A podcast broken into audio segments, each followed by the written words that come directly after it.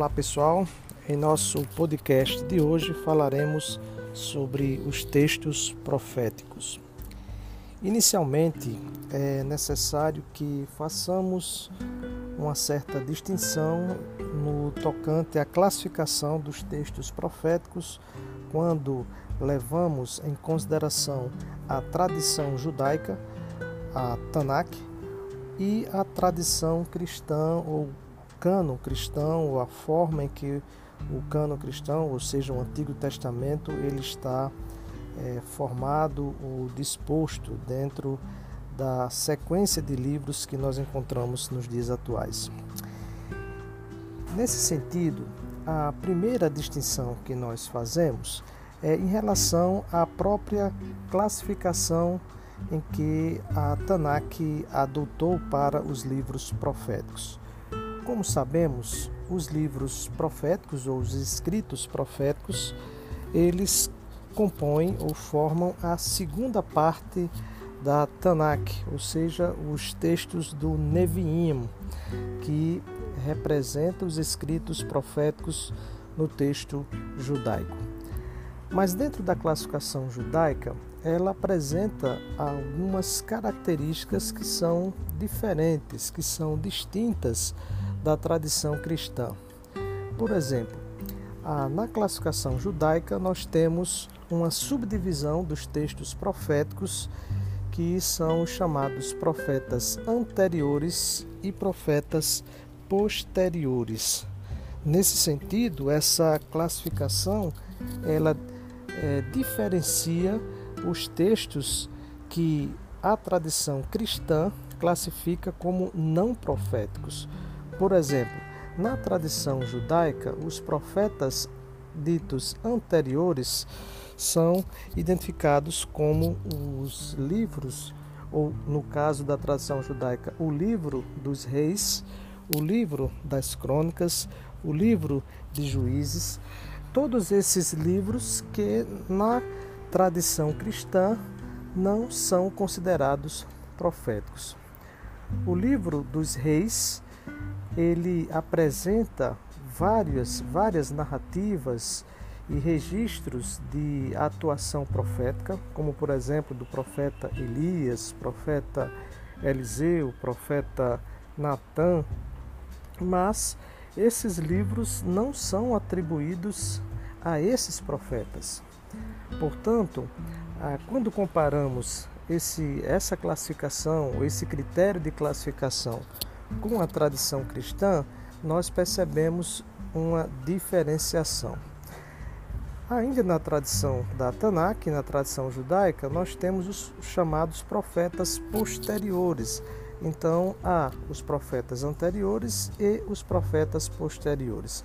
Qual o critério é, temporal ou critério técnico para que esses livros pudessem receber essa classificação? Essa classificação está relacionada a uma outra forma de identificação dos livros proféticos, proféticos que é o critério literário. Então, no critério literário, nós temos os profetas pré-clássicos e os profetas clássicos, ou os profetas pré-literários e o profetismo literário. O profetismo literário ele é iniciado, ele tem é, sua origem ou seu início com o profeta Amós. O profeta Amós, juntamente com o profeta Oséias, Isaías e Miqueias, são os quatro primeiros profetas do chamado profetismo literário, profetismo clássico. Essa classificação ela diz respeito ou ela é, traz a ideia de livros que são atribuídos a profetas. Portanto, o primeiro livro atribuído a um profeta é o livro do profeta Amós. Então, esses quatro livros que eu mencionei, Amós, Oséias, Isaías e Miqueias, é, todos estes livros, sendo do oitavo século antes de Cristo, são os quatro primeiros livros do chamado profetismo clássico ou profetismo literário. Então, a referência para os profetas anteriores e profetas posteriores, seguindo a classificação ou a tradição judaica, é justamente o critério é, em relação ao início do profetismo clássico. Então, os chamados profetas anteriores são esses textos que encontramos narrativas proféticas, mas que não temos livros atribuídos a profetas. E os profetas posteriores são todos esses que têm seu início também com o profeta Amós. É, mas no caso, é, seguindo o critério literário, esses profetas, ou esse, essa parte do profetismo é identificada, é chamada de profetismo clássico ou profetismo literário. Então, essas são algumas considerações que são importantes para que tenhamos uma perspectiva mais abrangente é, do tratamento que os livros proféticos ou a tradição profética ou no conceito mais amplo, o profetismo bíblico, ele é identificado no texto sagrado. Nós bem sabemos que é, seguindo o critério do cânon cristão, ou seja, do Antigo Testamento, há uma identificação ou um critério de classificação a partir do tamanho do livro. Então nós temos os profetas maiores e os profetas menores. Essa classificação ela não é utilizada, não é reconhecida pela tradição judaica, ou seja, pela Tanakh, pois na Tanakh o que há, como já mencionamos, são os profetas anteriores e os profetas posteriores. Sendo que, é, quando comparamos os critérios de classificação desses livros pela tradição judaica em relação à tradição cristã, nós encontramos que os livros que são classificados como profetas anteriores pela tradição judaica correspondem a livros históricos e não livros proféticos quando levamos em consideração a tradição cristã. Então, essas são algumas questões importantes. Mas há também um outro critério dentro das ciências bíblicas é, e que é interessante que levemos em consideração, que é o critério do profetismo que encontramos é, dentro do, da tradição judaico-cristã, que é localizada antes do cativeiro babilônico e depois do cativeiro babilônico. O cativeiro babilônico, como sabemos, ou a destruição de Jerusalém, ela ocorre no ano de 587 a.C. e alguns é, pesquisadores apontam também como possibilidade do ano 586, ou seja, 586 ou 587 a.C. Então, nós temos algumas características próprias do, do profetismo que é praticado, que é encontrado antes do cativeiro babilônico e um profetismo após o cativeiro babilônico.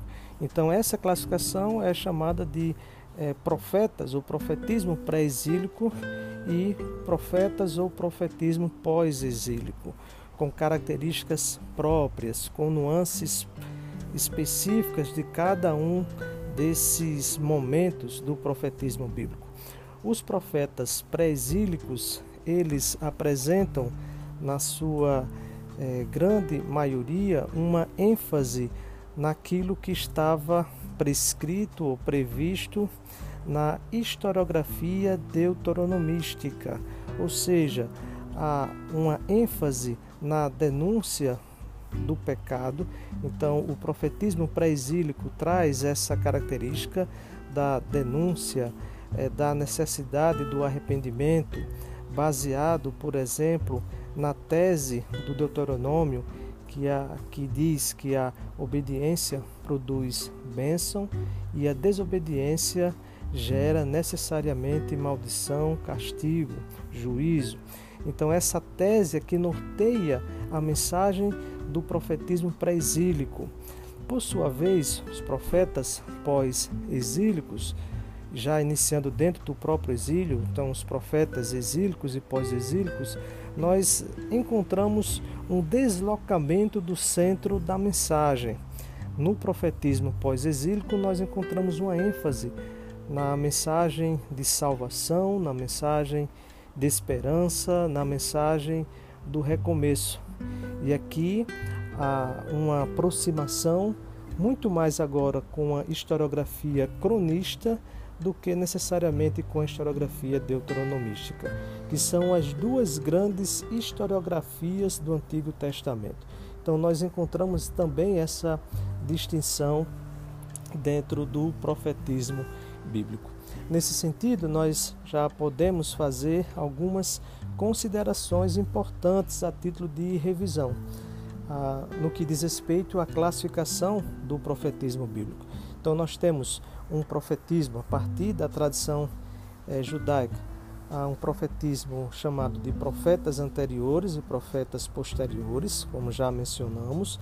Nós temos, a partir do critério literário, uma classificação de um profetismo pré-clássico e um profetismo clássico, ou um profetismo pré-literário e um profetismo literário, em que o critério é o momento em que um livro é atribuído a um profeta, ou seja, a autoria de um livro é atribuída a um profeta. Isso ocorre inicialmente no século VIII a.C., com o profeta Amós, sendo seguido do profeta Oséias, Isaías e Miqueias, os quatro grandes profetas do século VIII a.C.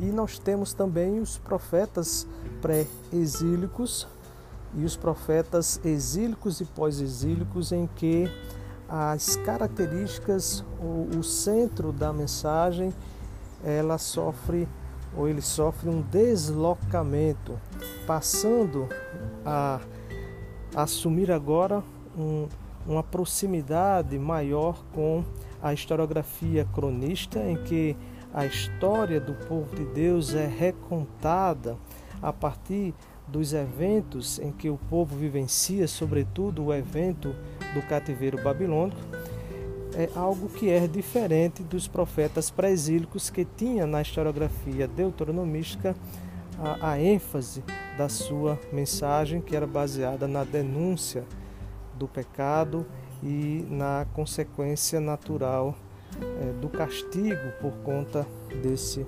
pecado.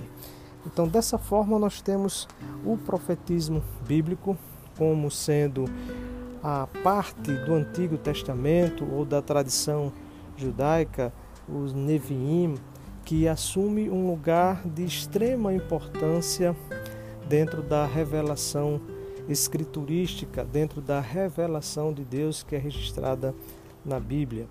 Essa importância ela é identificada de forma muito clara quando analisamos não apenas os textos veterotestamentários, mas sobretudo quando essa importância ela é ratificada nos textos neotestamentários, já nos evangelhos, quando o próprio Jesus ele faz referência a vários textos proféticos, sobretudo os textos do profeta Isaías, pois o texto do profeta Isaías é o que apresenta uma maior envergadura teológica dentro do profetismo bíblico, mas não apenas nos evangelhos, mas também nas cartas paulinas e nas cartas gerais ou cartas eh, chamadas católicas, elas também apresentam essa referência aos textos proféticos, privilegiando o texto do profeta Isaías. Portanto, o profetismo bíblico ele traz essa extensa e importante tradição dentro do Antigo Testamento, ah, tendo início no século VIII o profetismo clássico, mas já desde antes desse momento nós identificamos esse profetismo presente no texto bíblico. E uma última classificação e registro importante é a diferenciação que nós fazemos no que diz respeito ao movimento profético e ao profetismo bíblico. É importante que façamos essa distinção. Quando pensamos em profetismo bíblico, estamos fazendo referência a todo o profetismo e a todo escrito profético do Antigo Testamento. Então, nesse sentido, é, ele dar conta de todo o escopo, toda a ação e, e toda a ação divina em relação aos profetas que foram boca de Deus é, durante o processo de revelação ou de autodesvendamento do próprio Deus Yahvé no Antigo Testamento. Esse é o profetismo bíblico. O movimento profético ele tem início dentro do profetismo bíblico com a instauração da monarquia. Então, com isso nós podemos fazer essa distinção que ela é relevante do ponto de vista dos estudos bíblicos. Ou seja, todo o profetismo que é encontrado ou identificado antes do ano 1000 antes de Cristo, ou seja, antes da instauração da monarquia, esse profetismo não é classificado como movimento profético. O movimento profético tem início dentro do profetismo a partir da instauração da monarquia. Com isso, nós podemos dizer que todo movimento profético é profetismo bíblico, mas nem todo profetismo bíblico é movimento profético, pois o movimento profético surge a partir da instauração da monarquia no ano 1000 a.C. e nós bem sabemos que já havia profetismo antes da monarquia. Um exemplo é, bastante evidente é a própria ação do profeta Samuel, em que atua profeticamente mesmo antes do período da monarquia ali é, no final do período do, cham, do chamado do período dos juízes. Então nós também podemos fazer essa distinção. Então, o profetismo bíblico, os textos proféticos, eles são de extrema importância para a compreensão do texto bíblico, não apenas do texto veterotestamentário, mas, sobretudo, em relação ao texto também do Novo Testamento, porque é no profetismo é, bíblico, sobretudo no profetismo exílico e pós-exílico, que nós encontramos de forma mais clara e evidente as primeiras ações, as primeiras construções é, da perspectiva messiânica, da identidade do Messias e de eventos que aconteceriam no futuro, tanto numa perspectiva teleológica como também numa perspectiva escatológica. Portanto, aí esse é o podcast em que tratamos sobre a questão dos textos proféticos e esperamos que é, vocês possam também, a partir dessa leitura e dessa, desse podcast assimilar essas informações que são importantes para a compreensão do profetismo bíblico. Até uma próxima.